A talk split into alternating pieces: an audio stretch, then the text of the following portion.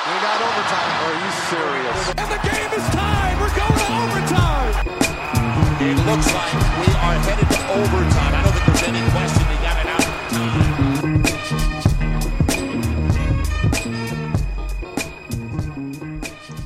Einen äh, wunderschönen guten Tag, herzlich willkommen zu Overtime, Folge Nummer, habe ich gar nicht nachgeguckt, weißt du das so spontan, Marcel? Ich glaube 22? 22 könnte hinkommen. Herzlich willkommen zu Overtime, der Spieltag, Folge Nummer 22 mit Marcel Lubasch und Simon Linder. Marcel habt ihr gerade schon gehört, mich auch. Können wir starten. Marcel, wie geht's dir? Super, Simon, danke der Nachfrage. Auch herzlich willkommen aus Berlin. Ähm, ich hoffe, du hast die Feiertage gut überstanden. Auf jeden Fall. Äh, auch noch frohe Ostern äh, hier über dieses Internet Sollte an alle. vergessen werden, ja. Dieses genau, Internet. Dieses Internet. Unser Thema der Woche, steigen wir gleich ein. Ähm, ihr müsst wissen, es ist äh, Ostermontag. Heute Mittag waren ein paar Spiele. Ähm, dreimal um 15, nee, zweimal um, doch. 15 nee, Uhr. Zwei, zweimal um 15 Uhr, dreimal um 17 Uhr, einmal um 19 Uhr, so war's. Bis auf ein Spiel, was eigentlich stinkt langweilig. Ich sag mal kurz, wie die Spiele seit letzten Donnerstag äh, ausgegangen sind. Nur die Differenz. 24, 20, 32, 36, 15, 8, 14, 35, 18, 4. Sprich, zwei Spiele, die ähm, eine einzellige, ein, einzellige, sag mal, eine einstellige, so ist das richtig, eine einstellige Differenz hatten. Alle anderen über 14 Punkte Differenz. Warum ist das so langweilig gerade in der BBL? Es ist ja nicht, muss man auch sagen, ist ja nicht der erste Spieltag, an dem viele Spiele so deutlich ausgehen. Naja, ich möchte nicht sagen, dass es langweilig ist. Ähm, ich fand, da gab es einige ganz nette Tweets auf, auf Twitter. Ähm, innerhalb der, innerhalb der, der, der Grüppchen kann man sagen. Man kann das so in Grüppchen einteilen und da hat, ich glaube, ähm, Hashtag, äh, Hashtag sage ich schon, Ed der Keller, wenn ich nicht irre, geschrieben, ähm, dass es mh, Bamberg gibt, vorne an der Spitze. Dann gibt es dieses Teilnehmerfeld um die Playoffs, so zwei bis ja, 8, 9, dann gibt es das Mittelfeld und den Abstiegskampf. Und innerhalb dieser Grüppchen ähm, es ist schon sehr spannend. Also wir haben ja auch letzte Folge darüber gesprochen, dass die Playoffs so spannend sind wie nie oder das Rennen um die Playoffs und äh, dass dazwischen zwei und Platz neun eigentlich jeder irgendwie noch rausrutschen könnte oder reinrutschen könnte und dass es so spannend ist wie nie. Ähm, aber wenn jetzt halt der zweite auf den auf den 15. trifft, dann kannst du halt nicht zu viel ähm, ja zu viel Überraschungen erwarten und das ist halt sehr schade aktuell in der BKBWL und du hast es gerade vorgelesen, die, die ganzen Differenzen äh, sprechen ja glaube ich eine eindeutige Sprache. Kann man da was gegen machen oder muss man das so einfach akzeptieren? Also ich würde noch ein bisschen, bisschen äh, weiter aufteilen. Eins Bamberg klar in der Spitze, dann zwei bis sieben, dann acht und neun kämpfen um die Playoffs, äh, zehn bis dreizehn und dann 14 bis 18. Das wären so meine Grüppchen, die ich da bilden würde. Aber ja, äh, kann man da was gegen machen? Wie siehst du das? Man muss zum, zum einen sagen, wenn man jetzt die Grüppchen äh, äh, auseinander klamüsert, ähm, du hast halt mehrere Teams bei, die gerade gerade extreme Probleme haben. So Würzburg ist nicht, ist nicht so gut drauf in letzter Zeit. Ähm, Gießen fängt sich jetzt wieder. Ähm, Braunschweig hatte viel mit Verletzungen zu tun, äh, sind, hatte auch ziemlich viel Up and Down. Ähm, Medi Bayreuth ist sowieso eine Überraschungskiste, da weißt du nie, was du bekommst. Ähm, Tübingen genauso. Bonn spielt eine Saison zum Vergessen. Da ist ähm, jenseits von Gut und Böse. Ähm, der MBC kommt wieder, dann spielen sie, jetzt haben sie wieder verloren. Äh, die Kreuzheim Merlins stehen unten drin, da läuft aktuell gar nicht gut. Trainer gewechselt. Ähm, BG Göttingen, da weiß man auch nicht so recht, was man bekommt. Also man, man muss schon sagen, dass es bei einigen Teams da derzeit nicht so wirklich rund läuft. Und gerade bei den Teams, die oben stehen, läuft es aktuell richtig rund. Äh, siehe München, Oldenburg, äh, Fraport Skyliners, Ludwigsburg, Alba Berlin. Ähm, da sah es doch zuletzt richtig, richtig gut aus. Ähm, bis auf Alba Berlin, die jetzt in letzter Zeit ein paar Verletzungssorgen hatten, sieht es da doch bei dem vorderen Teilnehmerfeld ähm, sehr gut aus, die jetzt nur nicht wirklich viele Probleme haben ist wahrscheinlich auch eher ein Thema für mal Overtime Spezial oder vielleicht mal ein Interview, weil irgendwie muss man da als Liga, denke ich, denke ich schon aufpassen, dass es da nicht zu weit auseinander geht. Ähm, es ist auch, äh, auch finde ich, interessant zu sehen, dass es vor allem eben die größeren Standorte sind. Klar, das ist äh, meistens so, dass die, dass die größeren Standorte besser spielen und dann auch mehr Zuschauer haben und so weiter. Aber bis auf Bonn ähm, ist eigentlich in der unteren Tabellenhälfte jetzt niemand von den, sage ich mal, kleinen Und oben sind halt die Großen, die da immer sind, bis auf ähm, Ludwigsburg, die sonst immer so auf, auf acht, neun stehen und jetzt eben auf fünf.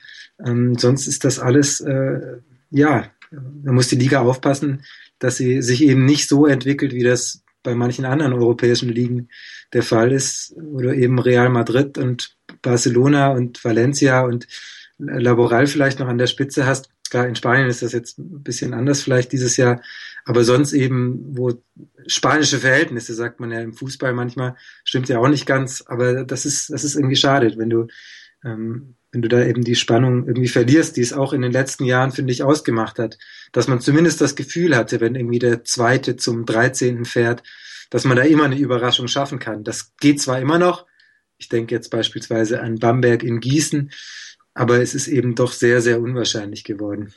Absolut, da gebe ich dir vollkommen recht. Also die, die, die Lücke zwischen den ähm, Big Playern der Liga und, und dem ähm, Teams, die jetzt nicht so gut betucht sind, die jetzt finanziell wahrscheinlich nicht so gut aufgestellt sind wie manche andere Vereine, äh, die Lücke wird schon immer größer, das, das, das sieht man halt schon, ja, die letzten Spiele. Gehen wir zum ersten Spiel, würde ich vorschlagen. Machen wir das. Machen wir das. Äh, das erste Spiel an grünen Donnerstag hat stattgefunden. Ludwigsburg gegen den MBC 97 zu 73 zum Schluss. Ich war in der Halle, ich habe das gesehen. Äh, ja, war eine deutliche Sache.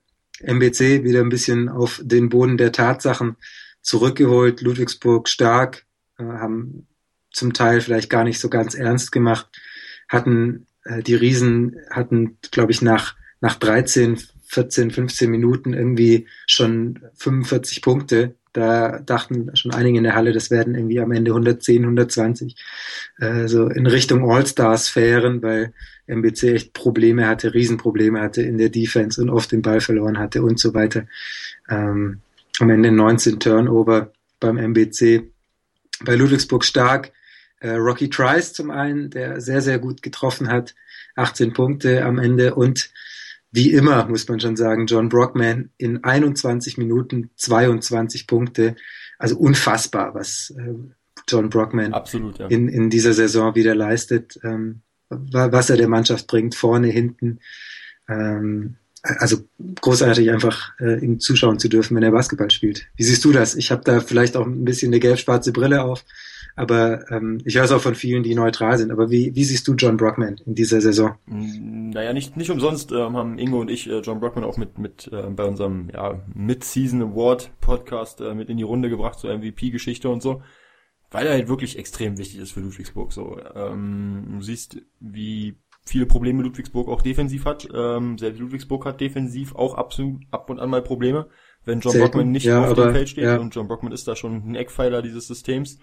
Ähm, und auch offensiv wie wichtig er ist. Also viele, viele denken halt immer, John Brockman groß, bullig, äh, Kategorie Schrank, den stellst du unterm Korb und der macht dann seine Post-Moves, aber er ist halt noch, noch viel mehr als das so. Du hast ähm, Gerade in Situationen erinnere ich mich dem, an dem Spiel gegen, gegen den MBC, wo er eine Situation hatte, wo er den Ball in der Hand hat und den Handoff antäuscht äh, und Sean Thomas ähm, blind drauf reinfällt und denkt, er gibt den Handoff und dann aber mit, mit dem Ball in der Hand äh, dann doch die kurze Drehung macht und dann zum, zum Korb zieht äh, mit, mit dem schönen Drive.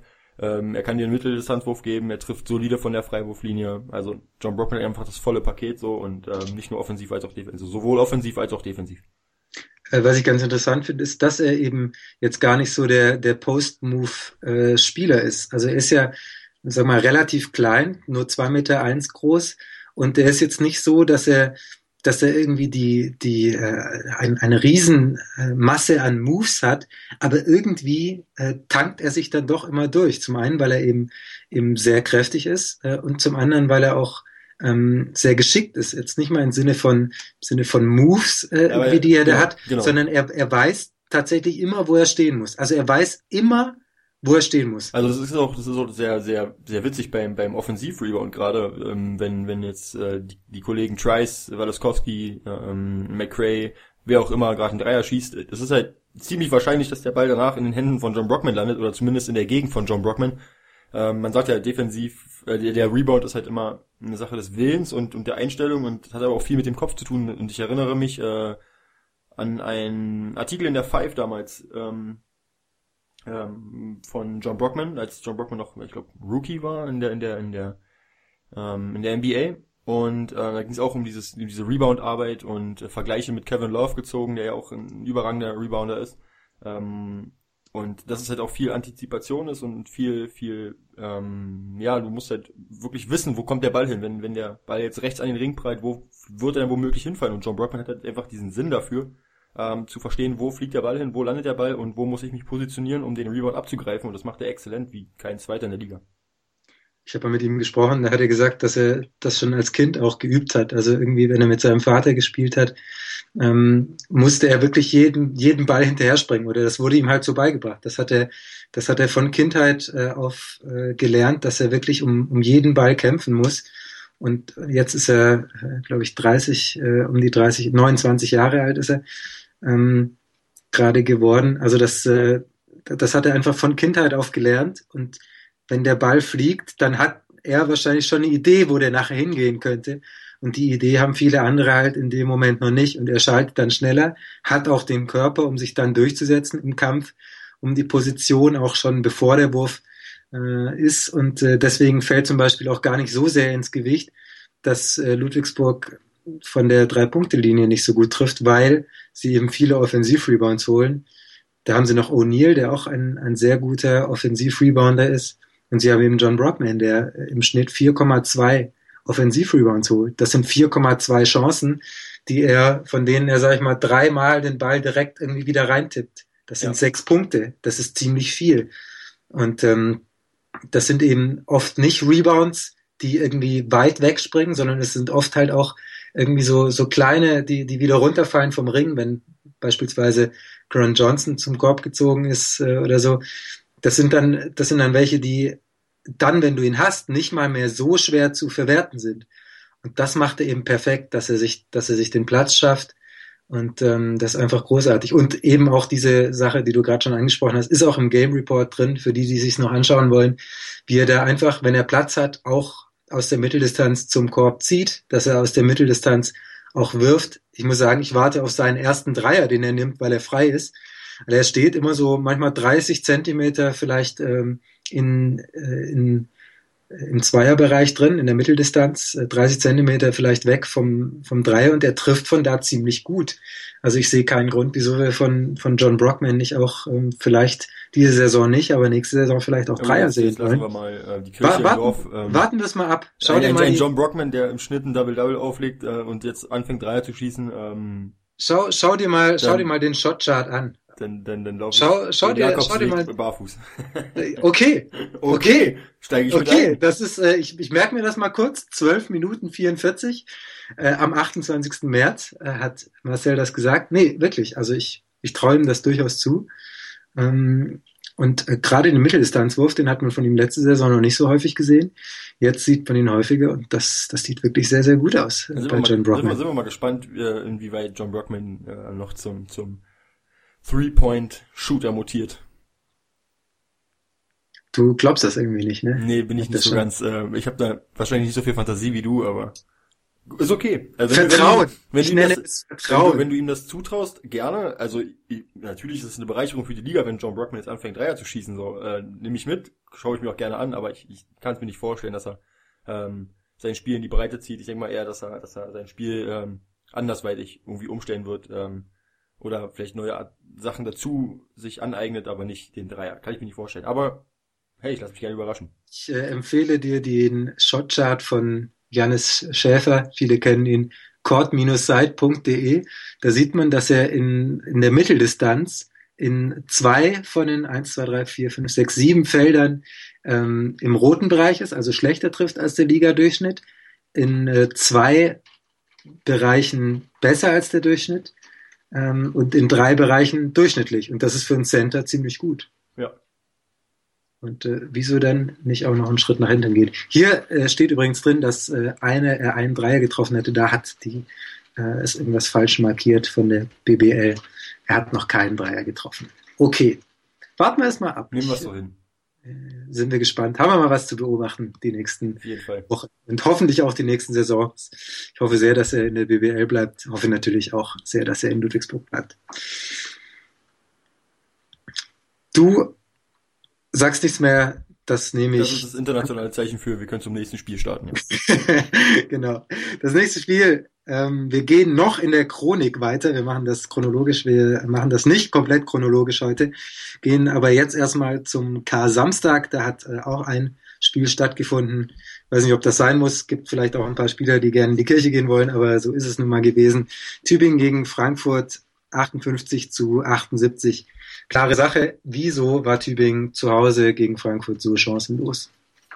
Ja, es ist halt schon ein Klassenunterschied. Ähm, die Fraport Skyliners sind jetzt nicht erst seit gestern richtig gut drauf, ähm, schon die ganze Saison über, ähm, spielen überragende Defensive und sind auch offensiv in der Lage, da so ein, so ein zwei Pünktchen zu erzielen und ja, an dem Tag hat es halt nicht einfach, hat es einfach nicht sein sollen für, für Tübingen. Stimmt. Ähm, was man noch sagen muss, ganz interessant, äh, wenn man einen Blick auf die Rebounds wirft, Tübingen hat 36 Rebounds geholt, Frankfurt nur 26. Also Tübingen mit 10 Rebounds mehr, sogar mit 11 Offensiv-Rebounds mehr. Ähm, wie kann das sein, dass eine Mannschaft, die 11 Offensiv-Rebounds mehr hat, mit 20 Punkten verliert? Und ich will jetzt nicht hören, ja, sie haben halt schlecht getroffen. Ja, das wäre jetzt meine Antwort gewesen, ja, wenn du. Ja, das wollte ich aber nicht hören. Jetzt musst du wenn, wenn, du, wenn du 24 Würfe von der Dreierlinie nimmst und davon nur 5 triffst äh, und trotzdem weiter lötest, insgesamt nur 20 Würfe triffst von deinen 55 Versuchen, ähm, das ist schon schon schon ähm, ziemlich mager. Also eine 36% Quote äh, aus dem Feld zu werfen und dann nur noch äh, 68% Freiwürfe, das ist schon sehr sehr mager vielleicht auch äh, den Fehler gemacht, dann nicht genug den Ball inside gebracht. Wenn man da so dominant ist, zumindest was den Rebound angeht, dann müsste sich das ja eigentlich auch irgendwie äh, in Dominanz beim Punkten niederschlagen, aber das hat irgendwie nicht funktioniert. Frankfurt dagegen ziemlich stark äh, von der Dreierlinie als auch äh, in der Zwei-Punkt- Area 46,7 Prozent Dreier, 61,9 Prozent Zweier und 10 von 11 Freiwürfen, also 91 Prozent Freiwürfe. Das ist schon richtig stark. Das ist schon, ja genau, du sprichst an, das ist schon richtig, richtig stark. Nur Mike Morris hat die Statistik kaputt gemacht und einen Freiwurf verworfen, drei von vier. Soll ihm gegönnt sein. Ich glaube, im Schnitt mit, mit 40 äh, mit 50 Prozent, äh, ist es okay, wenn er drei von vier trifft. Ja, nein, es sind, es sind 50, 50 Prozent Freiwürfe. Ja, stimmt. Da kann sich ja auch mal ein John Theodore zurücknehmen und nur ähm, sieben Punkte machen und nur vier Assists verteilen. Ähm, dann hat er wieder für ein anderes Spiel, wenn es halt gegen einen der großen Mannschaften geht, wieder so ein 20 Punkte, 10 Rebound, äh, 10 Assists Spiel und ähm, ja, läuft bei Frankfurt. Läuft bei Frankfurt. Wir, würde ich vorschlagen, gehen gleich zum nächsten Spiel, gucken uns dann mal an, wie Tübingen das gegen Würzburg gemacht hat. Würzburg, eine Mannschaft, die zu Beginn der Saison und äh, ja, ich würde mal so sagen, bis Mitte der Saison richtig, richtig stark war, offensiv vor allem richtig stark war, seitdem ein bisschen Probleme hat. Ähm, in der Defense sowieso, da hatten sie die ganze Saison, würde ich sagen, schon Probleme, aber das ist nicht so sehr ins Gewicht gefallen, weil sie eben sehr, sehr gut vorne gepunktet haben. Aber jetzt läuft das nicht mehr so gut. Und dann geht so ein Spiel gegen die Walter Tigers eben auch mal verloren mit 66 zu 81 aus Sicht der Würzburger. Was hat Tübingen in dieser Partie besser gemacht als gegen Frankfurt? Sie waren zielstrebiger, äh, sowohl in der Defensive als auch in der Offensive. Ähm, man hat halt den Würzburgern angemerkt, dass sie zwischenzeitlich nicht wirklich ja einen Plan, einen Plan hatten. Ähm, Doug Bradley hat ab und zu an der Seitenlinie gestanden und stand so ein bisschen, ja, Jungs, hey, ähm, was los? Also der war jetzt auch sehr überrascht äh, aufgrund der Leistung seiner Mannschaft. Ähm, ich denke, Würzburg in der Normalform aus den ersten Saisonwochen oder aus der Hinrunde ähm, hätte gegen Tübingen gewonnen in der Form. Und ähm, da glaube ich, bin ich nicht alleine mit der Meinung. Ähm, aber Würzburg jetzt seit, jetzt muss ich kurz schauen, die vierte Niederlage in Folge gewesen. Ähm, sind jetzt aktuell nicht so gut drauf und das hat man halt auch, auch den Spielern angemerkt. Sie wirkten ziemlich verunsichert. Ähm, es gab oft Situationen, wo Drew Joyce seine Spieler ranwinken musste für einen Pick. Ähm, Cameron Long oder Brandon Lane, die dann gestikuliert haben, wo jetzt Blöcke gesetzt werden müssen oder wo jetzt gerade ähm, ein Screen hin soll. Ähm, ja, also die Mannschaft wirkte irgendwie nicht so ganz bei sich und, und sehr, sehr verunsichert. Und man muss auch sagen, dass äh, Tübingen auch einige Spieler gefehlt haben. Mahi Aqua war nicht dabei. Ähm, und äh, es waren noch mehr Spieler nicht dabei. Ich habe äh, die Liste gerade nicht vor mir.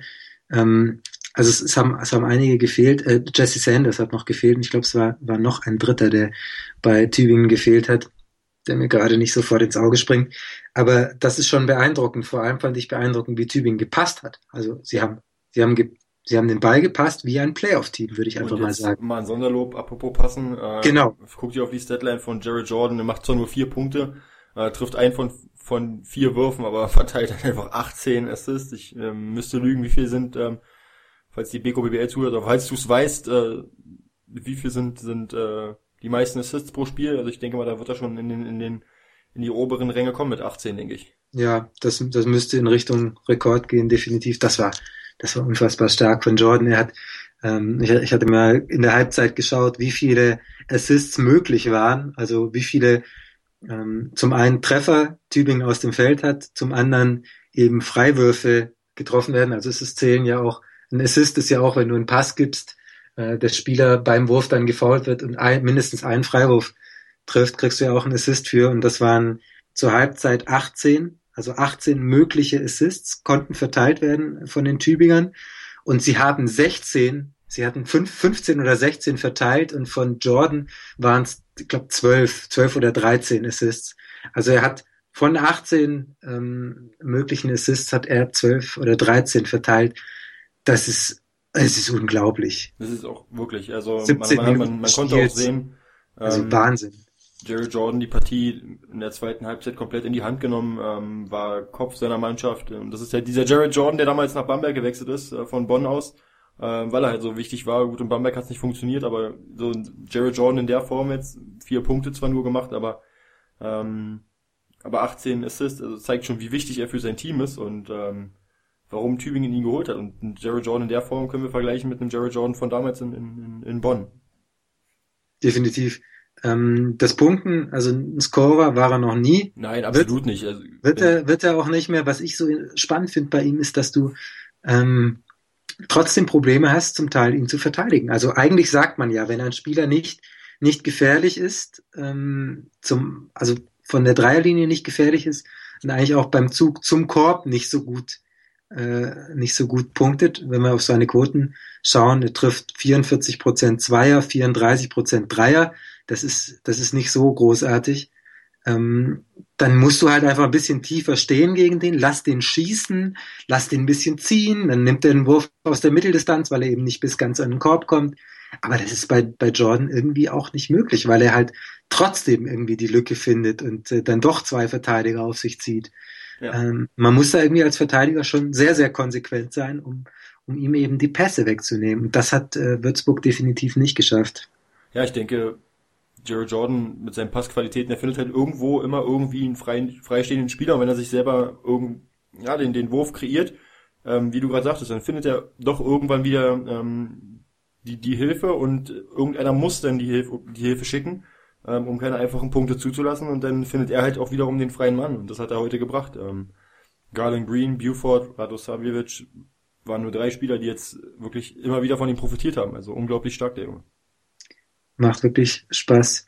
Ihm Obwohl ich auch sagen muss, dass ich denke, dass, dass ja? Jared Jordan ähm, ist ein überragender Point Guard, aber ich denke, dass Tübingen äh, mit dieser Offensive so lastig, äh, so sehr sie auf den Schultern liegt von, von Jared Jordan, doch erhebliche Probleme haben wird gegen, gegen Teams, die jetzt wirklich richtig stark verteidigen. Und wie du es gerade gesagt hast, eigentlich, eigentlich ist es ja einfach, gegen ihn zu verteidigen, wenn du ihm ähm, den Wurf gibst und sagst, okay, ich mach, mach den Weg zum Korb zu ähm, ich, und ich lasse meine zwei, zwei Meter Abstand zu dir, damit du halt wirklich den Wurf nehmen musst. Was anderes kannst du nicht machen äh, wenn die Spieler um dich rum ähm, ihm die Möglichkeiten wegnehmen und auf den Passwegen stehen, dann machst du es halt Jordan auch extrem schwer, da irgendwas zu kreieren, weder für sich noch für seine, für seine Mitspieler.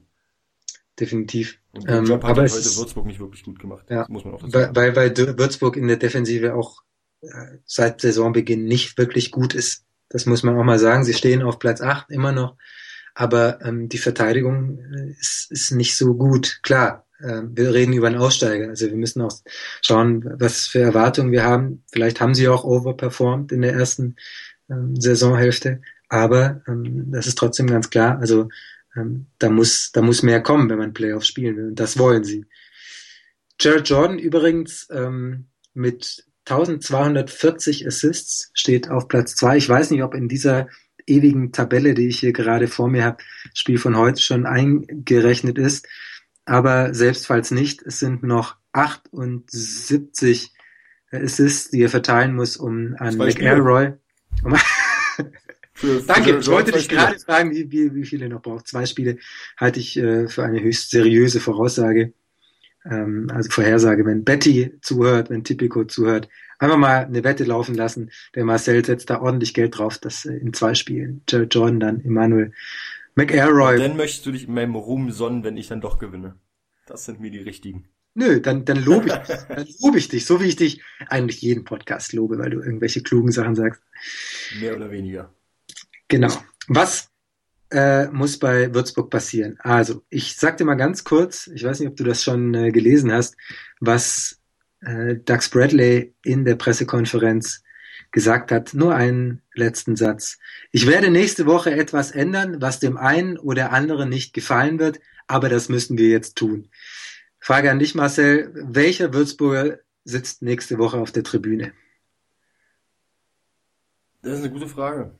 Das ist eine sehr gute Frage. Also ich kann mir nicht vorstellen, dass er, dass er, ähm, ich gucke jetzt gerade den Statsheet runter, äh, Brandon Lane hatte heute einige, einige, viele, einige, viele, einige Probleme im Spiel gehabt, ähm, vier Fouls, ähm, wo er bei, ich glaube, drei innerhalb von zwei Minuten ähm, ziemlich, ziemlich schlecht aussah, gerade defensiv, äh, in der Offensive viele Bälle liegen gelassen. Ähm, Drew Joyce auf keinen Fall, Seth Tuttle kann ich mir auch nicht vorstellen, Cameron Long, Maurice Ducky, äh, Lamonte Olmer, ähm, ich kann es mir nicht vorstellen, wen, wen er da rausnehmen will, weil es alles Spieler sind, die, die bisher in der Saison gut performt haben. Vielleicht hast du da eine andere Idee. Ähm, ich habe dich ehrlich gesagt gefragt, weil ich auch keine wirkliche Idee habe. Also es hat jeder Spieler hat irgendwie eine Sache reingebracht. Lane hat eben die Punkte gebracht, auch wenn er nicht so gut getroffen hat. Er hat eben Punkte gebracht. Drew Joyce als Kopf des Teams äh, würde wahrscheinlich die völlige Verunsicherung herbeiführen, wenn der fehlen würde. Seth Tuttle hat so ein bisschen das Teamspiel am Laufen gehalten, neun Assists. Ähm, Cameron Long ähm, ist ein Spieler, der eigentlich äh, eine solide Saison spielt, jetzt nicht immer total auffällig, aber äh, er spielt eine solide Saison. Müssen wir mal schauen, wie er so die letzten Spiele drauf war. Ähm, da, da sah es nicht gut aus. Ähm, die letzten sechs Spiele zwei, zwei, vier, eins, zwei und jetzt eben zehn Punkte. Vielleicht ist er ein Kandidat. Äh, schauen wir weiter. Ähm, Will Coleman hat immer mal wieder eine Aktion, die Herr Coleman war auch Energie, verletzt in der Hinrunde, ist jetzt noch nicht so lange kannst, dabei. Genau, den kannst du nicht, nicht die großen Vorwürfe machen. Genau so ist es. Mo Stuckey gibt immer alles, auch äh, wenn nicht immer alles klappt. Ähm, Lemont Olmer hat zehn Rebounds geholt. Für mich einer der besten Small Forwards der Liga aktuell, kann ich mir auch definitiv nicht vorstellen. Ähm, und dann kommen, kommen eben noch die Deutschen von, die sowieso eher kleinere Rollen haben. Äh, Basti Betz, ähm, Konstantin Ebert hat gar nicht gespielt, Yoshi Saibu, Max Ugrei mit wenig Spielzeit, Ruben Spoden gar nicht gespielt. Ähm, also wenn es eintrifft, falls es eintrifft, sagen wir mal, falls es eintrifft, dann tippe ich äh, auf Cameron Long. Ja, gehe ich mit. Langweilig. Wenn es auch, der einzige Spieler ist, der, der mir gerade schlüssig erscheint. Also wenn jetzt jemand da unser, von unseren Zuhörern äh, aus Würzburg oder aus der Gegend vielleicht mehr weiß, ja, Tja. der Simon, der ist da richtig Gossip. Also ich der, der nimmt alles, der saugt alles twittere auf. alles sofort. Da kommt alles. Da wird, nein, das war jetzt die falsche Antwort. Also ich twittere natürlich nicht sofort, wenn, wenn irgendjemand was Geheimes verrät. Also wenn du Max Kruse in der Disco siehst, dann halt. Folgt dem Simon, der ist Oder da. Bobo.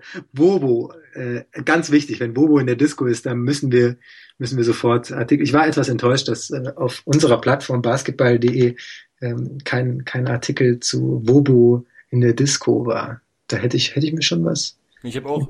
Ich habe mich auch gewundert, dass, dass du nichts geschrieben hast, du als Berliner, so mal zwischendurch. Man, das ist ja auch mal ein Thema, über das man abseits von über Würzburger... Die Qualitäten von Wobo, oder wie? Ja, zum Beispiel. Nee, also, sorry, nee.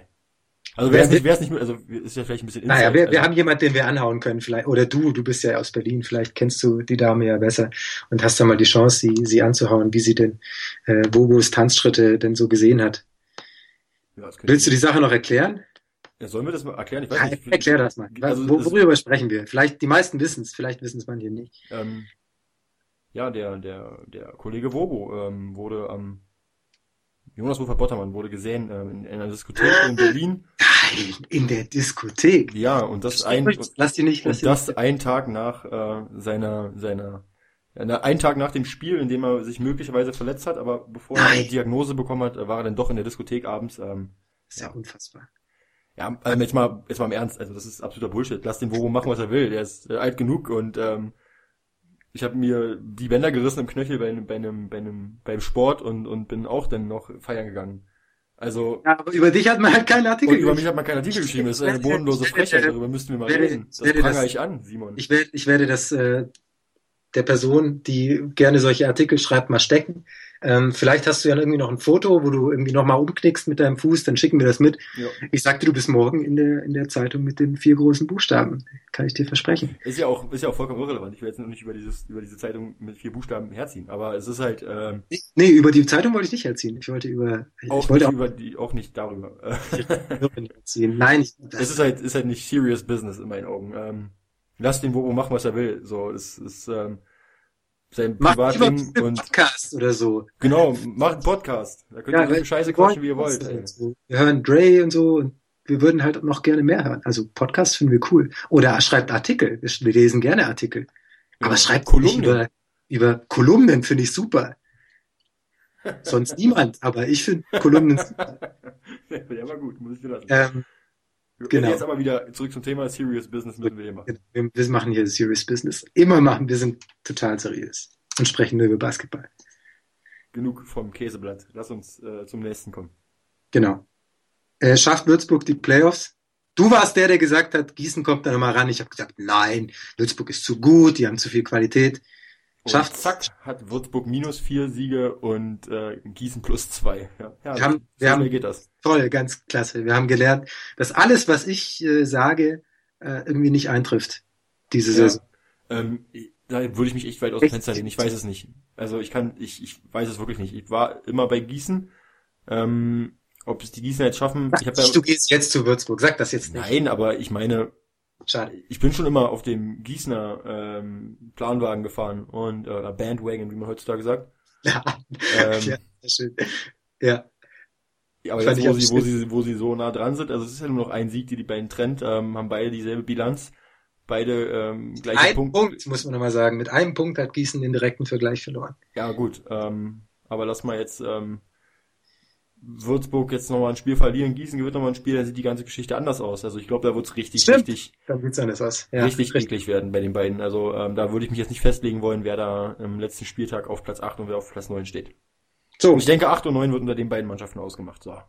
So. Genug wir nehmen ein bisschen Tempo auf, würde ich vorschlagen. Gehen zur nächsten Partie. Vorher haben wir schon über Frankfurt gesprochen. Frankfurt hat wieder gespielt, äh, ein zweites Mal an diesem äh, verlängerten Wochenende. Frankfurt gegen Göttingen 100 zu 65. Göttingen. Da hast du dich ein bisschen aufgeregt vorher. Boah, na, also, boah, ich, ich weiß nicht. Ich habe ja, halt, erklär doch mal kurz. Wir haben ja vor, muss ich erklären, ja. den Zuhörern, äh, wir haben vor dem Podcast halt auch wieder so einen kleinen Durchgang gemacht über alle Partien. Und der Simon hat dabei der Partie so ein bisschen.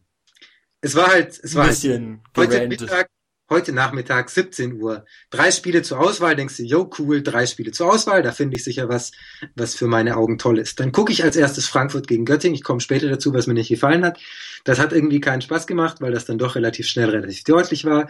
Bayern in Bonn war auch ziemlich schnell, ziemlich deutlich, da habe ich Braunschweig gegen Oldenburg geguckt und das war halt irgendwie dann auch relativ, äh, irgendwie, ja, irgendwann war es deutlich. Ende, äh, viertes Viertel, sagen wir mal. Es war keine Spannung drin irgendwie. Es war, Klar, Braunschweig hat lange mitgehalten und so weiter, werden wir später noch drüber sprechen, so. Aber jetzt zu Göttingen.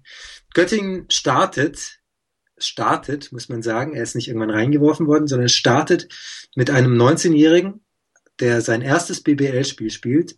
Royakas wirft ihn ins kalte Wasser. Das finde ich prinzipiell, finde ich das gut, dass du. Das war übrigens Spieler, Johannes Menzel. Johannes Menzel, dass du einem Spieler die Chance gibst, wenn er sehr jung ist, dass er von Anfang an im Spiel drin ist, dass er sofort das ähm, Tempo des Spiels aufnehmen kann, dass er nicht irgendwie so reingeworfen wird und dann so, wow, die zocken ja alle schon fünf bis zehn Minuten und ich bin jetzt der Neue hier und ich muss mal gucken, ob ich den Ball kriege. Nee, stand von Anfang an drauf. Okay, finde ich gut. Aber er lässt ihn halt, ich glaube, fünf oder sechs Minuten drin und der arme Junge verliert halt fünfmal den Ball so in sechs Minuten. Also du kannst sagen, er hat jeden zweiten Angriff hat er den Ball verloren. Das lag nicht nur an ihm, weil auch seine Mitspieler sich nicht gut bewegt haben, das muss man auch sagen, aber er, er war überfordert. Und das hat, also es hat mir, es hat mir leid getan, ihn zu sehen, weil er spielt sonst in der ersten Regionalliga. Er macht da, ich glaube, zehn Punkte und, und zwei, hat gute zwei Turnover und gute zwei Assists, hat äh, mich Lukas Feldhaus informiert. Mal wieder unser, äh, ja, der immer alles weiß und so weiter. Aber äh, du schmeißt ihn da rein und ich weiß nicht, ob das zum einen, ob das dem Spieler gut tut, wenn du halt von einer Mannschaft wie Frankfurt, die eine harte Defense spielt, dann so auseinandergenommen wird. Also ich, ich weiß nicht, ob das dem Spieler gut tut. Und zum anderen hast du halt Spieler auf der Bank. Terrell Everett, der erst dann im zweiten Viertel reinkam, David Gutbold, der erst im zweiten Viertel reinkam, die halt auch nicht spielen. Und sie sind ja da, um Basketball zu spielen. Klar, kannst du immer sagen, das war irgendwie disziplinarisch und sie haben im Training nicht so richtig was gemacht, aber also es ist, es wird langsam eng für Göttingen und dann ist halt die Frage, ob du, ob du sagen musst, okay, ich bin jetzt, ich bin jetzt unzufrieden. Wir kennen alle, wir erinnern uns alle an Johann Reuerkers, wie er von äh, den Assholes gesprochen hat, die er rausgenommen hat. Das haben, haben wir alle noch im Ohr. Anscheinend gibt's jetzt neue. Und dann ist eben die Frage, wieso? So, und dann Johannes Menzel durfte dann nochmal vier Minuten spielen, hat wieder ein paar Mal den Ball verloren. Er hat am Ende zehn Minuten gespielt und neunmal den Ball verloren. Das ist einfach nicht gut. Das kannst du dir als, als Göttingen nicht leisten. Und ich, ich bitte darum, das jetzt nicht zu verstehen als Vorwurf an den Spieler, weil der Spieler dafür am wenigsten kann. kann. Kann dafür am wenigsten. Der wird gefragt, ey, BBL, kommst du mit, willst du spielen? Ja, klar, spielst du Starting Five? Ja, klar, ich bin bereit und so weiter. Aber das, also, boah, fand ich, Fand ich heftig. Und ich stelle mir halt die Frage, wieso, weiß ich, war, ja. wenn du so eine Qualität hast wie Gottbold und Everett. Ähm, und dann, und dann, Moment, ich, ich bin noch gar, ich bin noch gar nicht fertig. Okay. Dann kam, Johannes Menzel ging raus, kam Malte Schwarz, hat Malte Schwarz Aufbau gespielt. Wir wissen alles, Malte Schwarz ist ein Dreierschütze, der, der kann Dreier schießen, auch wenn er nicht immer trifft, ist ein, und der kommt vielleicht auch mal zum Korb. Es ist aber prinzipiell ein Dreierschütze, ist kein Organisator. Malte Schwarz probiert, hat nicht funktioniert. Kam der nächste Junge, Andrew Onward Boozy, äh, eigentlich auch, auch kein Point Guard ähm, hat gespielt. Sehr, sehr junger Spieler, Talent, 20 Jahre alt. Hat auch nicht funktioniert. Und dann hat irgendwann Kulawik gespielt und so. Man hatte irgendwie den Eindruck, Royakas versucht alles, alles, alles, um eben nicht Terrell Everett einwechseln zu müssen und um eben nicht David Gutbold einwechseln zu müssen. Das ist schwierig. Also ich, ich will nicht wissen, was, was da auf der Bank gesprochen wird. Und wenn sie dann spät reinkommen, dann spielen sie halt mit und dann waren sie irgendwie mal ein bisschen näher dran und dann sind sie wieder nach einer Minute ausgewechselt worden. So, das, das war echt hart. Ja. Zumal jetzt, wenn du jetzt siehst, Gutbold mit 17 Minuten gespielt und Everett mit, mit äh, 9 Ian haben 16 Minuten gespielt, irgendwie kein Rebound geholt. Also irgendwas passt da nicht in Göttingen. Glaube ich auch. Also gerade jetzt auch Ian Hammer. Ähm, der Kollege, jetzt müsste man mal schauen, Ian Hammer, wie viel der jetzt im Durchschnitt äh, gespielt hat. Ähm, Startet, der hat, der hat die, die ersten Spiele waren unfassbar gut. Genau so ist es. Also wir haben, wir haben uns vor einigen Folgen noch darüber unterhalten, ähm, ob Ian Hammer jetzt der Spieler ist, der Göttingen da unten rausholt und ob er der Heilsbringer ist, weil er halt so gut war. Und im Schnitt steht Ian Hammer 24, äh, 24 Minuten äh, auf dem auf dem Parkett und da ist das Spiel von heute schon mit drinne. Ja. Sprich, du kannst eigentlich davon ausgehen, dass die, dass die Minutenzahl, der Durchschnitt deutlich höher wäre als, als der jetzt die 24 Minuten. Da ist es leider schon das Spiel von heute mit drinne. Aber trotzdem, ähm, Er hat sonst immer acht Würfe genommen, mindestens. Immer. Ja. Meistens, meistens über zehn. Ja. Und jetzt zwei. Das geht nicht. Das, da, da stimmt, da stimmt was nicht. Also ich sag mal, wenn, wenn, falls, falls Johann Reuerkers mit dem Team, mit seiner Taktik die Klasse hält, dann müssten wir ihm ein Denkmal bauen. Oder wer auch immer. Oder in Göttingen. Oder sonst wo. Aber wenn er sie nicht hält, dann äh, muss man sich jetzt auch Frage, unangenehmen Fragen äh, genau, lassen, ja. dann ist die Frage, ob, ob du Johann Reuerkers halten kannst. Ich finde Johann Reuerkers einen, einen ganz tollen Trainer. Letzte Saison hat er großartige Arbeit geleistet, er hat großartige Spieler verpflichtet, es hat toll harmoniert. Äh, auch diese Saison hat zeitweise wirklich gut ausgesehen. Mir hat gefallen, wie sie offensiv gespielt haben, defensiv nicht. Aber wie sie offensiv gespielt haben, hat mir gefallen. Man hat gesehen, er arbeitet dran, auch wenn da viel freies Spiel ist. Man, er arbeitet dran, wie sich die Spieler bewegen. Das fand ich schön zu sehen. Das ist weg. Das klappt nicht mehr. 65 Punkte ist schlecht. Und die Defense ist noch schlechter. Und ich glaube, also ich habe auch das Gefühl, ich glaube, darüber haben wir auch schon mal gesprochen, dass er eben nicht bereit ist, den Spielern zu sagen, ihr müsst jetzt verteidigen, weil er erwartet, dass sie das, das ist jetzt Spekulation, dass, weil er erwartet, dass sie das selbst machen. Ich sehe, ich sehe das in den Timeouts nicht. Ja, da bin ich ja. absolut bei dir. Also ich glaube nicht, dass da alles so ganz rund läuft in Göttingen gerade aktuell. Ähm, und es sieht irgendwie alles so ein bisschen, ja, sehr, sehr über den Haufen geworfen aus, kann man so sagen. Göttingen ist, ist aktuell das hilfloseste Team der Liga. Wenn man sieht, wir, Kreuzheim werden wir später noch sprechen, die waren es vielleicht bis heute, aber da ist ein Aufwärtstrend zu erkennen, den sehe ich bei Göttingen nicht und das kann ganz schnell ganz dunkel werden. Sie ja. sind jetzt 16. gleich viele Punkte wie der MBC. Ähm, das ist alles gerade nicht gut in Göttingen. Ich bin gespannt, wie sich das entwickelt. Ob spielt Johannes Menzel nächstes Mal wieder? Ist er wieder ganz raus, weil er eben nicht mithalten kann in dieser Liga aktuell? Noch nicht, hoffentlich noch nicht mithalten kann, vielleicht irgendwann, aber aktuell noch nicht. Ja. Fragen über Fragen. Ja. Die wir nächste Woche beantworten. Beim Hoff nächsten Spiel. Nächstes Spiel. Noch kurz Frankfurt überragend, sensationell, toll, gut und nicht mal mit voller Power, trotzdem 100 Punkte. Zum Teil eben, weil Göttingen sehr schlecht war, zum Teil aber einfach auch, weil Frankfurt sehr gut war und es macht, es macht schon Freude, den zuzusehen. Ja, absolut. Und Jordan Theodore hat sich jetzt in dem letzten Spiel gegen Tübingen zurückgenommen. Jetzt hat er 20 Punkte, 6 Assists. Ähm, Aaron Dornekamp, wieder toll geschossen. Vier von acht Dreiern. Wenn es den MIP gibt für einen ausländischen Spieler. Dann, dann Aaron Dornekamp, ja. Auch wenn, ja. Ja. So, Nächstes Spiel. Wir drücken ein bisschen auf die Tübe. Bremerhaven gegen Gießen. Knappes Spiel im Verhältnis zu den anderen. So spannend war es aber trotzdem nicht. Ähm, am Ende hat Bremerhaven nochmal aufgeholt, aber das äh, Gießen, das gewinnt, war schon zu, zu erwarten. War, fand ich, starke Teamleistung von beiden Mannschaften. Bremerhaven hatte sechs Spieler, die zweistellig gepunktet haben. Bei ähm, Gießen waren es auch sechs Spieler, die über acht Punkte hatten. Ähm, auch ja gute Teamleistung. Äh, am Ende verdienter Sieg ähm, für ja. Gießen, weil sie als Team eben noch ein bisschen besser zusammengespielt haben. 21 Assists zu 10 Assists. Ähm, Ethan viel. Roggy, Reggie, ähm, sollte man auch nicht unerwähnt lassen. Roggy. Sieben Dreier geworfen, davon fünf getroffen, 71% Dreierquote. Ähm, überragend, Simon. Stimmt. Fünf von sieben Dreiern. Fünf, fünf von sieben, das äh, schaffen wir nicht mal, wenn wir irgendwie einen guten Lauf auf dem. Naja, so weit wäre ich jetzt nicht gegangen. Aber ja, du vielleicht. Ich treffe da mehr, aber du ja, gut, bist ja eher so ein Inside-Spieler. Genau, Post-Up-Player. Schon immer gewesen. Ja. Ja, viel mehr habe ich, hab ich zu diesem Spiel nicht zu sagen, außer dass äh, Gießen jetzt ziemlich nah an den Playoffs dran ist. Ja, meine Rede. Meine Cinderella Story vom letzten Jahr war Göttingen, Cinderella Story von diesem Jahr ist Gießen. Ja, weil sie auch alles haben. So, du hast die Schützen mit Ethan Rogge, du hast ähm, und Eric Palm. Die Verpflichtungen äh, von Carsten Tada und Ola Scheni haben also waren das Beste, was, was Gießen hätte passieren können. Äh, Ola Scheni in, in Bamberg überhaupt gar nicht irgendwie annähernd sein Potenzial ausschöpfen können. Jetzt in Gießen hat er die Freiheit und ähm, Breimo zusammen auf 4 und 5. Ähm, super Duo. Ähm, ja, überragend muss man sagen, was, was Gießen da aktuell spielt, ist schon richtig, richtig stark.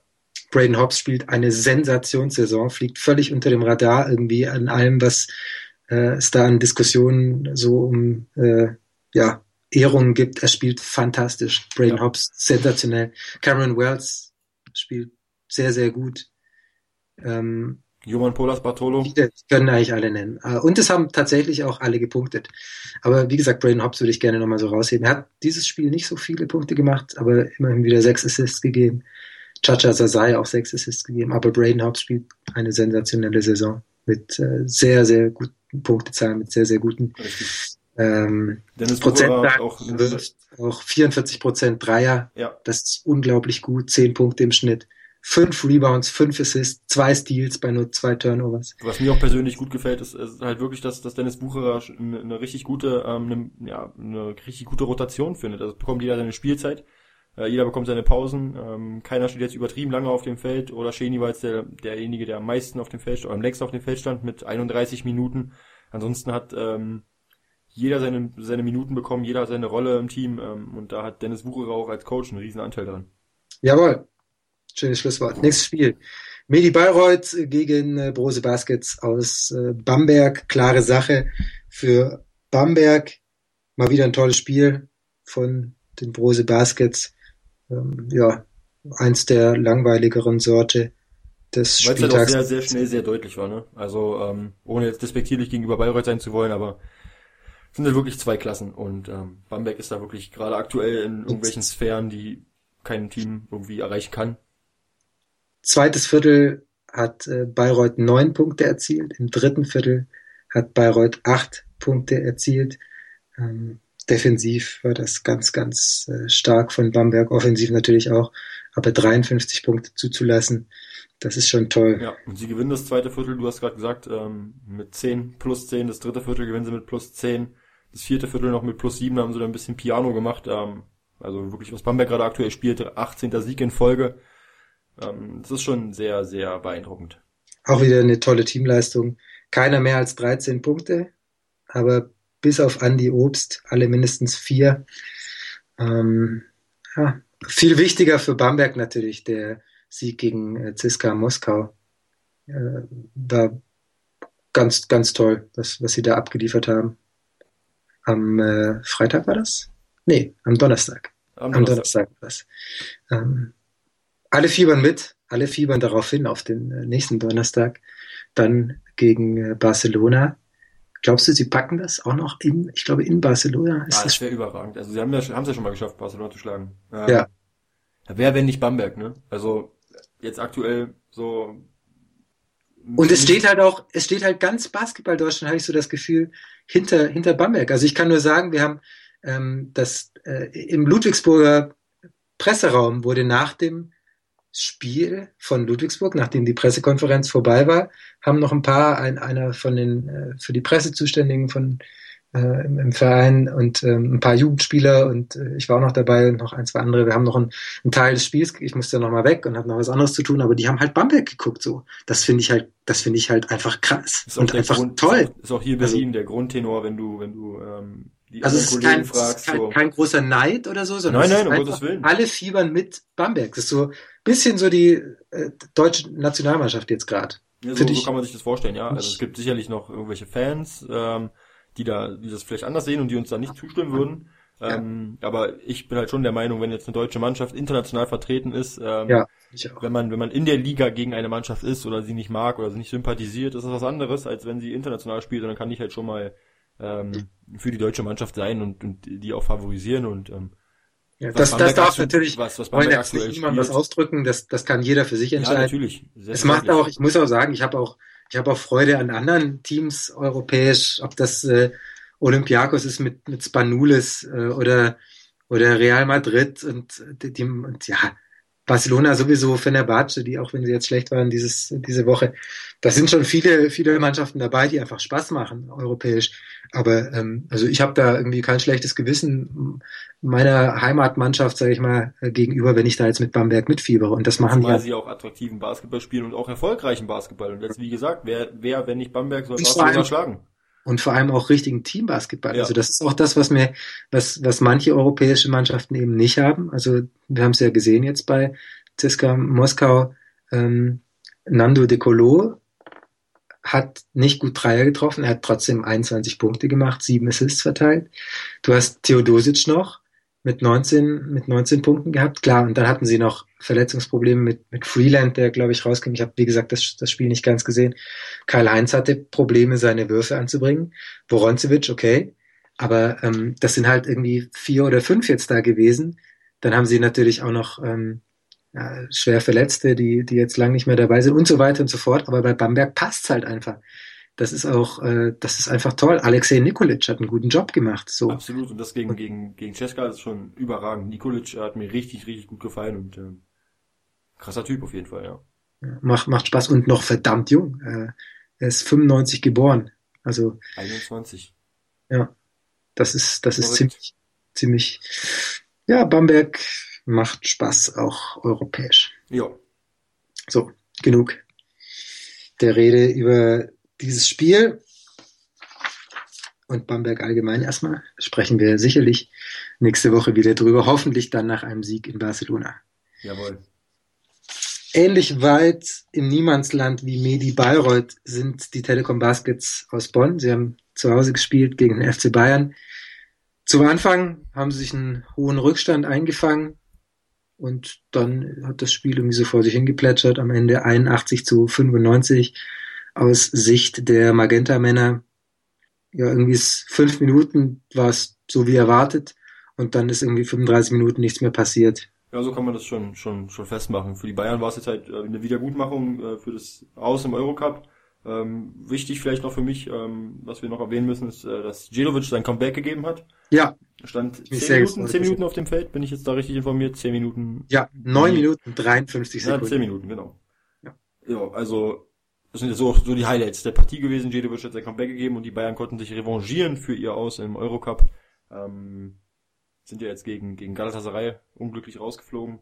Ja, Hätte ich die Bayern auch mehr zugetraut. Kann man unglücklich sagen? Ich, boah, das war schon, also ich fand heftig, weil Bayern nicht gut gespielt hat. Und auch Galatasaray hat, fand ich, nicht gut gespielt. Sie haben, also Gala stand defensiv gut, das definitiv. Aber Gala hat, hat offensiv nicht. Aber unglücklich im Sinne von, du, du gewinnst das Hinspiel mit plus 10, dann musst du, ah. halt, das musst du halt mitnehmen. Also, ja. sorry. Da kannst du dich nicht im Rückspiel abfertigen lassen. Das war nicht gut. Nee. Naja, gut. Dafür haben sie jetzt in der Liga den dritten Sieg in Folge, sind gut drauf, Platz zwei. Ähm, kann man sagen, so die beste Mannschaft aktuell war, hinter, hinter, hinter Bamberg. Nee, ich finde Oldenburg besser. Aber und Frankfurt vielleicht sogar auch. Aber ich wollte eine andere Frage oh. stellen zu Bayern.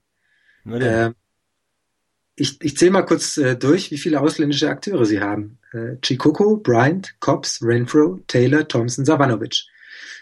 Wenn du schnell genug mitzählen konntest, dann weißt du, dass es sieben sind. Jawohl. Wer sitzt denn draußen, falls es äh, in einer Finalserie gegen Bamberg geht? Mit der Frage hast du nicht gerechnet. Nee, damit habe ich nicht gerechnet, nee. Puh, gute Frage. Soll ich mal anfangen? Am ehesten, am ehesten, am ehesten ja? glaube ich, dass es äh, Chikoko treffen wird. Ja, das äh, könnte, könnte man sehr, könnt, also habe ich auch, war meine erste Idee. Ähm, aber das wäre eine, eine Option, aber mit dem sie vielleicht, mit dem sie vielleicht, weil Bamberg ist eigentlich besser, mit dem sie vielleicht Bamberg überpowern könnte über ein bisschen Größe, weil Bamberg halt nicht so groß ist. Außer Radojevic, ähm, klar, Thais springt so hoch, als sei er besonders groß, aber ähm, vielleicht könnte, könnte Bayern da versuchen, über Größe zu gehen. Dann Deswegen war meine Kopf. Theorie, Moment, Moment, Moment, deswegen wäre meine Theorie, Justin Kopp sitzt draußen weil er mir nicht so gut gefällt, wie äh, ich das erwartet hatte. Man kennt ihn halt stärker aus, aus Frankfurter Zeiten, ähm, aber er hat auch in Frankfurt eine deutlich größere Rolle gespielt als jetzt. Das definitiv.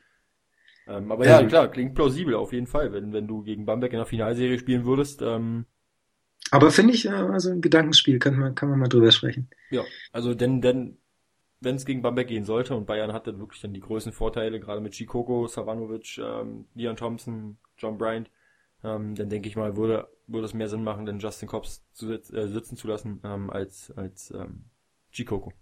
Andererseits siehst du halt wieder das, andererseits siehst du halt auch wieder, dass Alex Renfro immer noch, ähm, für mich ist er immer noch kein Point Guard, sondern er ist ein Shooting Guard für mich, weil er halt große Probleme hat, beispielsweise gegen eine Pressverteidigung. Und dann hast du halt eigentlich, also für, für mich ist Anton Gabel der, der beste Point Guard im Team von Bayern und der zweitbeste Point Guard ist Justin Cobbs. Und Alex Renfro ist halt für mich kein Point Guard. Ich bleib dabei. Ich, ich würde den viel lieber als, als Shooting Guard sehen. Hatten wir auch schon mal das Thema. Aber Cobbs, nochmal zu Cobbs, er wird so zögerlich in vielen Aktionen. Ich habe das Gefühl, er hat nicht so das, ähm, er, er spürt nicht so das Vertrauen und traut sich deswegen auch nichts. Auch äh, gegen Galatasaray hat man das einige Male gesehen, dass er da dass er dann irgendwie so, so einen verrückten Wurf irgendwie eben oder eben einen Wurf nicht nimmt, sondern irgendwie eher einen verrückten Pass spielt, weil er halt irgendwie nicht traut, dann abzuschließen und dann macht es wieder ganz gezwungen. Also ich habe so ein bisschen das Gefühl, dass ihm die, die Kreativität etwas abhanden gekommen ist in letzter Zeit. Aber das kann, kann auch subjektiv sein. Ich weiß nicht, wie siehst du das? Nee, da hast du schon vollkommen recht. Also es wirkt schon ähm, etwas, etwas unbeholfen teilweise, auch gegen Galatasaray, was du angesprochen hast. Dieser eine Pass auf Savanovic, genau. der ganz Schluss, der da irgendwie so lobmäßig an die Dreierlinie Hör mal, auch, er hatte auch am, am wie Ende, kam der an? Weiß ich am nicht. Ende der Partie auch viele Probleme gehabt, den Ball überhaupt zu bringen, weil ähm, also er kam an, weil der Spieler von Galatasaray in die falsche Richtung geguckt hat, aber es war irgendwie nur Glück gefühlt. Ja. Und ich denke schon, dass es viel mit seiner Rolle zu tun hat jetzt ähm, als Backup Point Guard, jetzt wo äh, Renfro nicht dabei war, ähm, hat er eine deutlich größere Rolle gespielt, hat auch ähm, ziemlich guten Eindruck gemacht mit einer größeren Rolle und mit mehr Verantwortung. Jetzt als Backup Point Guard, ähm, ja, geht ihm gehen seine Stärken so ein bisschen flöten und ich denke, Es ist immer schwieriger, wenn du so ein Spiel von Anfang an angehen kannst. Es ist als, gerade als Point Guard auch immer einfacher, äh, so eine Partie anzugehen, als wenn du als Point Guard irgendwie ins kalte Wasser geschmissen wirst und du musst halt sofort funktionieren. Und ähm, ich glaube nicht, dass äh, Justin Cobbs damit so gut klarkommt. Da sehe ich schon Vorteile eher bei Anton Gavel oder bei, bei, bei Jedovic, die auf den Guard-Positionen spielen. Das mit dem Eurocup ist übrigens sehr, sehr schade, weil die letzten drei Teams, die noch äh, im Wettbewerb vertreten sind, jetzt neben Galatasaray, sind zum einen Straßburg und Trento, die beide sehr gute Teams sind, definitiv, aber die beide für Bayern schlagbar gewesen wären. Und im Halbfinale wäre es gegangen gegen äh, Gran Canaria, was auch eine sehr, sehr, sehr, sehr gute Mannschaft ist, aber ähm, Ludwigsburg zum Beispiel hat Gran Canaria schon geschlagen diese Saison. Alba genauso. Alba genauso. Und da wäre auch was drin gewesen. Also da hätte es international durchaus was gehen können.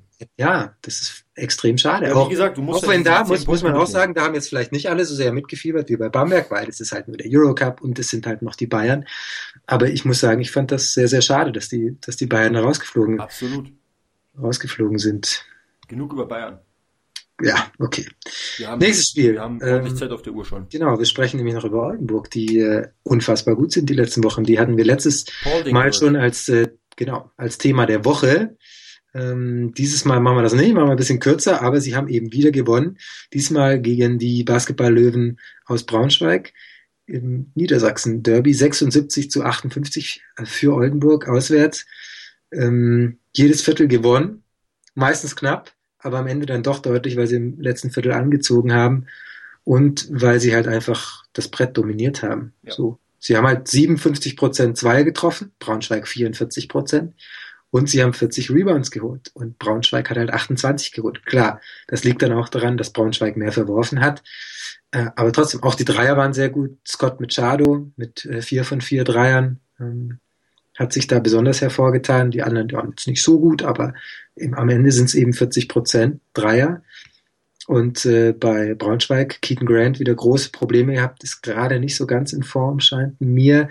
Drei Punkte nur, äh, 0 von 5 Zweier, 1 von 4 Dreier, wird auch nicht gefoult, zieht gerade keine Fouls mehr, hat dann große Probleme, hat 20 Minuten gespielt. Am Ende hat es halt nicht gereicht.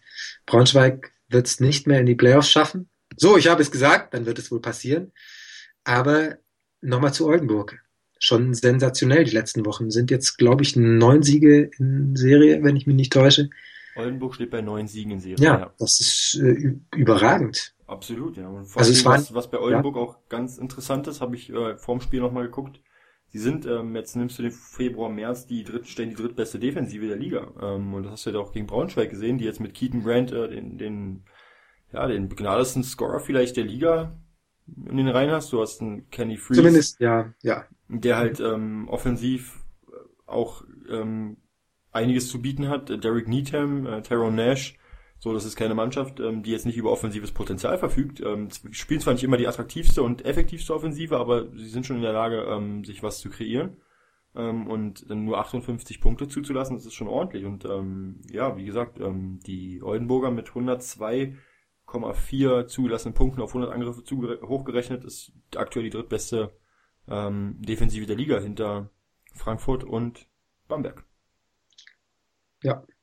Und das ist Weil- auch für mich der Grund, warum sie da so weit oben stehen. Sie spielen halt überragend Defensive, aber haben halt auch mit, mit haben wir letzte Woche schon drüber gesprochen, Paul, den äh, Kramer, Quali, äh, Alexandrov, ähm, absolut viel Qualität auf der, ähm, in der Offensive und das ist halt so die Mischung, die macht halt Oldenburg aus.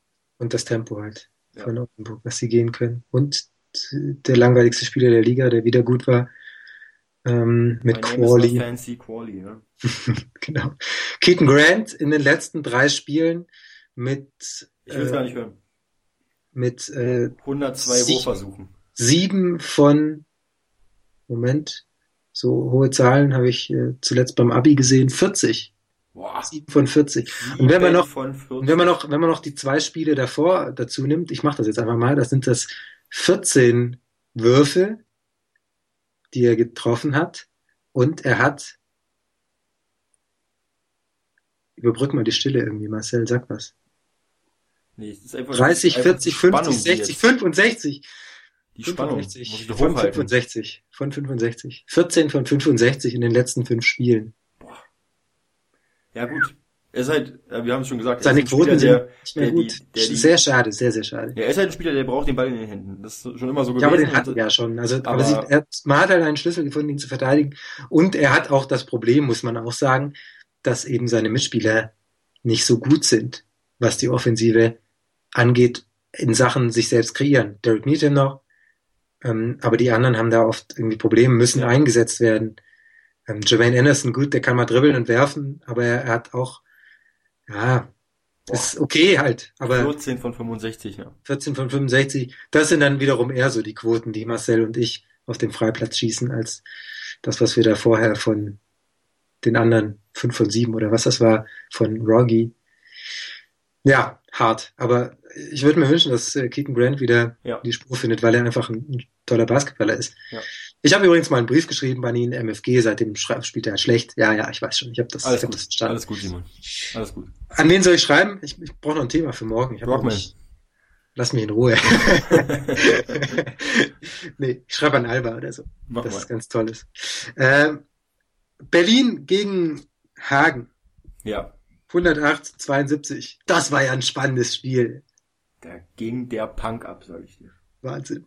Ja gut, man muss aber auch sagen, dass bei Hagen, also 108 zu 72 hat Alba Berlin das Spiel gewonnen. Man muss dazu sagen, ähm, ja, dass bei Hagen ähm, DJ Covington, der, der Ausfall tut halt extrem weh, weil er halt wirklich der Anker in der Defensive war und halt auch offensiv halt eine, eine, ja, eine Dimension in das Spiel gebracht hat, die halt bei Hagen bei diesem Run-and-Gun-Spiel vorher noch nie da gewesen ist. Ähm, ich glaube auch seit DJ Covington nicht mehr da ist, auch im Rebounding ähm, nicht mehr wirklich so Sie waren das beste Offensiv-Rebound-Team der Liga mit Ludwigsburg, ja, wenn ich mich nicht irre. Jetzt, ähm, in diesem Spiel waren es 41 Wenn ich Rebounds nicht zu irre. 21 Rebounds, also Alba mit 20 mehr Bretter geholt als, als Hagen und die Vorteile auf groß ausgespielt. Ähm, ja, und da muss man auch dazu noch sagen, dass JJ Mann und Owen Klaasen ähm, beide angeschlagen in das Spiel gegangen sind im ersten Okay. Viertel. Ähm, war Hagen noch, noch in Führung gegangen, hat äh, mit plus zwei geführt, aber am zweiten, dritten und vierten Viertel hat Alba Berlin alle allesamt gewonnen und ähm, hat dann auch langsam ernst gemacht und ja. Also war jetzt auch nicht so spannend, wie das ähm, Hagen holt übrigens immer noch die meisten Rebounds der Liga und die zweitmeisten Offensiv-Rebounds der Liga, was aber eben auch dran liegt, dass es sehr viele verfügbare Rebounds gibt, ähm, weil sie eben sehr, sehr viele, sehr oft werfen und der Gegner auch sehr oft wirft und die totalen Zahlen deswegen da jetzt nicht so vergleichbar sind, wie die zum Beispiel mit äh, Mannschaften, die deutlich langsamer spielen, wie die Pose Baskets. Wer sich dafür genauer interessiert, äh, da gibt's äh, Statistiken zum Beispiel auf basketball.de. Ähm, einfach mal reinschauen. So. Nils Giffer hat sein Comeback gemacht. Das war die be- beste, ja, das war toll. Also, Also ich, ich, bin jetzt nicht mehr sicher, wann er das letzte Mal gespielt hat, aber ich glaube seit einer Ewigkeit her. Äh, mit der Verletzung, die er hatte, gab es auch schon Spieler in der NBA, habe ich äh, mir sagen lassen, die noch Da länger ausgefallen sind. Ja, da gab es einmal einen Podcast bei Telekom Basketball, der Genau, sehr interessant genau. war, wo er gesprochen hat und wo er auch sehr niedergeschlagen klang, aber es ist, das war vor dem, vor dem Top 4.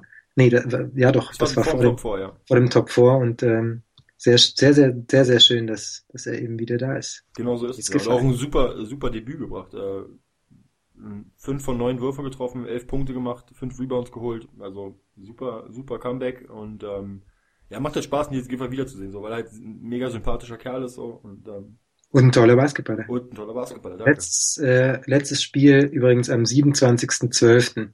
Ja. Und genau vier Monate später ist er wieder da. ja, auf den Nee, Tag genau. drei Monate, drei Monate. Ja. Boah, es wird spät, Marcel. Wir müssen, wir müssen weiterkommen. Ich kann schon nicht mehr zählen. Alles gut, Simon. Ulm gegen äh, Kreilsheim. Ich habe Mitte des ersten Viertels abgestellt und habe mir was zu essen gemacht und habe gegessen und dachte so, ja, du musst jetzt nicht noch ein Spiel angucken, was langweilig wird. Du musst nicht, es muss nicht sein. Das, ich habe zwei Spiele gesehen, die langweilig waren und Ulm wird es deutlich gewinnen und Kreilsheim wird chancenlos sein und ja, neuer Trainer und so, alles schön und gut, ein bisschen Aufwärtstrend und dann hat Kreilsheim bis in die letzte Minute eine Chance, das Spiel zu gewinnen. Warum?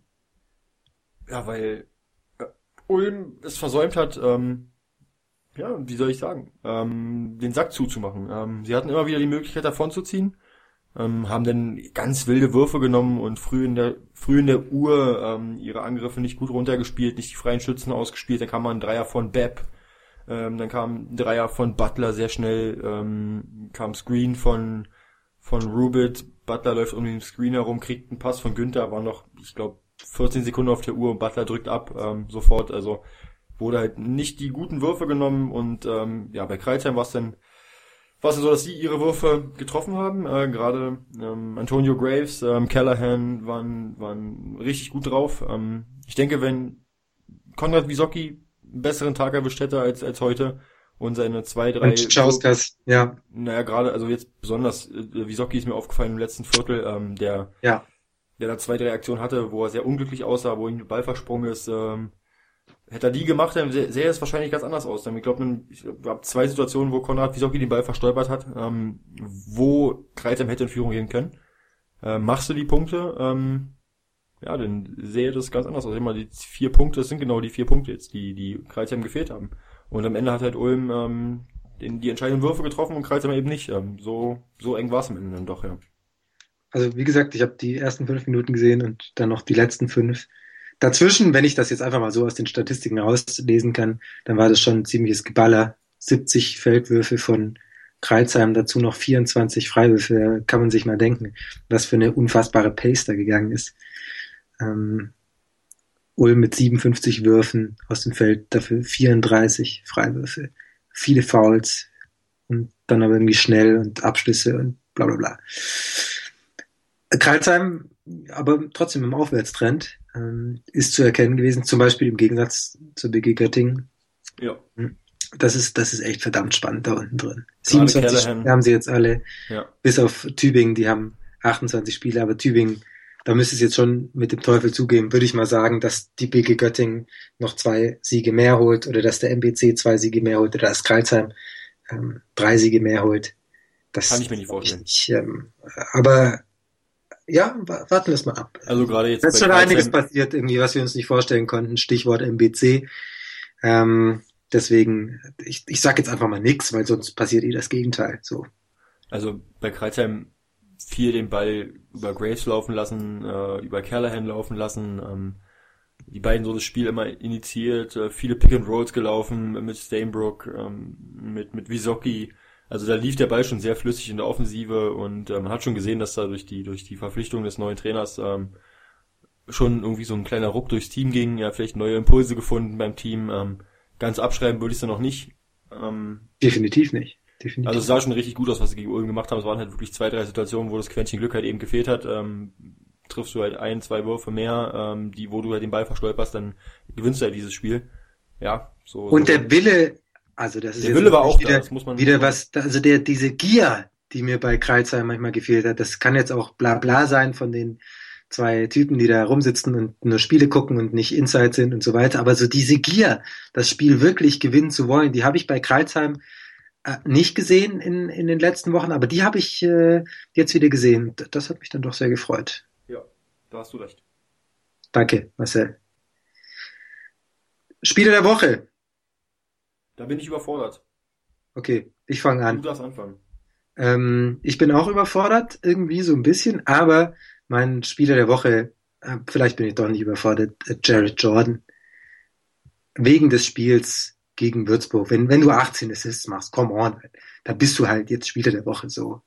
Jared Jordan, mein Spieler der Woche auch, weil es zu einem deutlichen Sieg geführt hat, der vielleicht nicht zu erwarten war. Alle anderen waren vielleicht eher zu erwarten, die deutlichen Siege, aber dieser deutliche Sieg war definitiv nicht zu erwarten. Ähm, von den, toll von, von Jared Jordan. Ja, da bin ich bei dir. Jared Jordan mit 18, mit 18 äh, Vorlagen, das ist schon richtig stark, obwohl äh, Scott Machado hat mir auch richtig gut gefallen gegen in ja, Oldenburg. Stimmt. Äh, vier von vier Dreier getroffen, ähm, seine beste Leistung, denke ich, bisher gezeigt ähm, im Dress von den Oldenburgern. Deswegen auch ein Kandidat, aber doch Jared Jordan, weil er halt ähm, ja der wichtigste Spieler war in dem Fall für, für Tübingen. Jawohl, jetzt musst du aber vorlegen beim deutschen Spieler der Woche. Ähm, ich überlege gerade, kann man, kann man in den Nils Giffey da reinnehmen, weil er halt sein Comeback gefeiert hat und weil er halt so ein gutes Comeback hatte? Wenn du halt keinen besseren findest, dann kannst du das machen. Dann sage ich Nils Giffey. Okay. Ich muss zugeben, ich suche hier noch so ein bisschen und habe hier die, die Stats rauf und runter, aber ähm, ich finde jetzt ehrlich gesagt auch niemand, der sich so richtig aufgedrängt hat. Paul Ja. Zipser könnte man sagen. Ja, Paul Zipser wäre ein Kandidat für den deutschen Spieler der Woche. Ja. In Frankfurt hast du immer einen Spieler dabei, einen Deutschen, der, Ja. der gut gespielt hat. Da könntest Ja. du, Danilo Bartel, dann sage ich, komm, dann sage ich Danilo Bartel, der irgendeine wichtige Marke geknackt hat. der das Mal, irgendeine wichtige Marke, das also du bist waren ja super 1000 informiert. Punkte oder so. Ja, das waren die 1000 Punkte, Simon. Ja, das war irgendwie Twitter rauf und runter und Facebook und hier und da und überall. Danilo Bartel, yeah, er hat's geschafft. Ich wusste aber, ich hab, hab's jetzt echt nicht im Kopf gehabt. Okay, 1000 Punkte. Wenn du wegen eines äh, Spielers oder wenn du einen Spieler rauspickst, weil er seine Verletzung überwunden hat, dann picke ich einen raus. Das ist ein deutscher Ja. Nationalspieler gewesen, Ein- der eine Verletzung überwunden hat, Simon. Eine, eine tolle, Le- ich finde Nils Giffey klasse, der übrigens auch tolle Quoten hat, diese Saison. Aber ich sag jetzt Danilo Bartel. In Ordnung. Das haben wir War- durch. War ein langer Spieltag, zehn Spiele. Deswegen war es auch äh, eine lange Overtime. Ich hoffe, ihr habt durchgehalten bis zu diesem Zeitpunkt, sonst würdet ihr auch gar nicht mehr hören, was äh, wir hier gerade erzählen. Aber jetzt ist es Zeit, Schluss zu machen Ja, und Tschüss zu sagen. Bis zum nächsten Mal. Vielen Dank fürs Zuhören auf jeden Fall. bei Overtime. Und wir freuen uns natürlich, wenn ihr uns weiterempfehlt auf äh, allen sozialen Medien und, äh, Redet mit Leuten. Und genau, soziale das, genau das wollte, danke, das wollte ich gerade auch noch sagen. unter Menschen. Ich wieder, wieder als dieser Internet-Blabla hergeht. Ja. Ist okay. Sprecht mit den Menschen, erzählt auf der Straße, dass ihr Overtime hört. Und Macht Das macht das nicht so, wie der Simon sagt. Ansonsten gibt es da einige Leute, die euch für sehr suspekt halten. Ähm, erzählt euren Freunden davon. genau. Nicht auf Ja, der Straße einfach nur laufen und sagen, Overtime ist gut. Dann, dann kommen wahrscheinlich Leute und holen euch ab, aber lassen wir es so. Okay. Wir sagen Tschüss. Bis zum nächsten Mal. Hat wieder Spaß gemacht, Marcel. Und Danke, äh, Simon. danke fürs dabei sein. Äh, tschüss. Bis nächste Woche. Macht's gut. Ciao, ciao.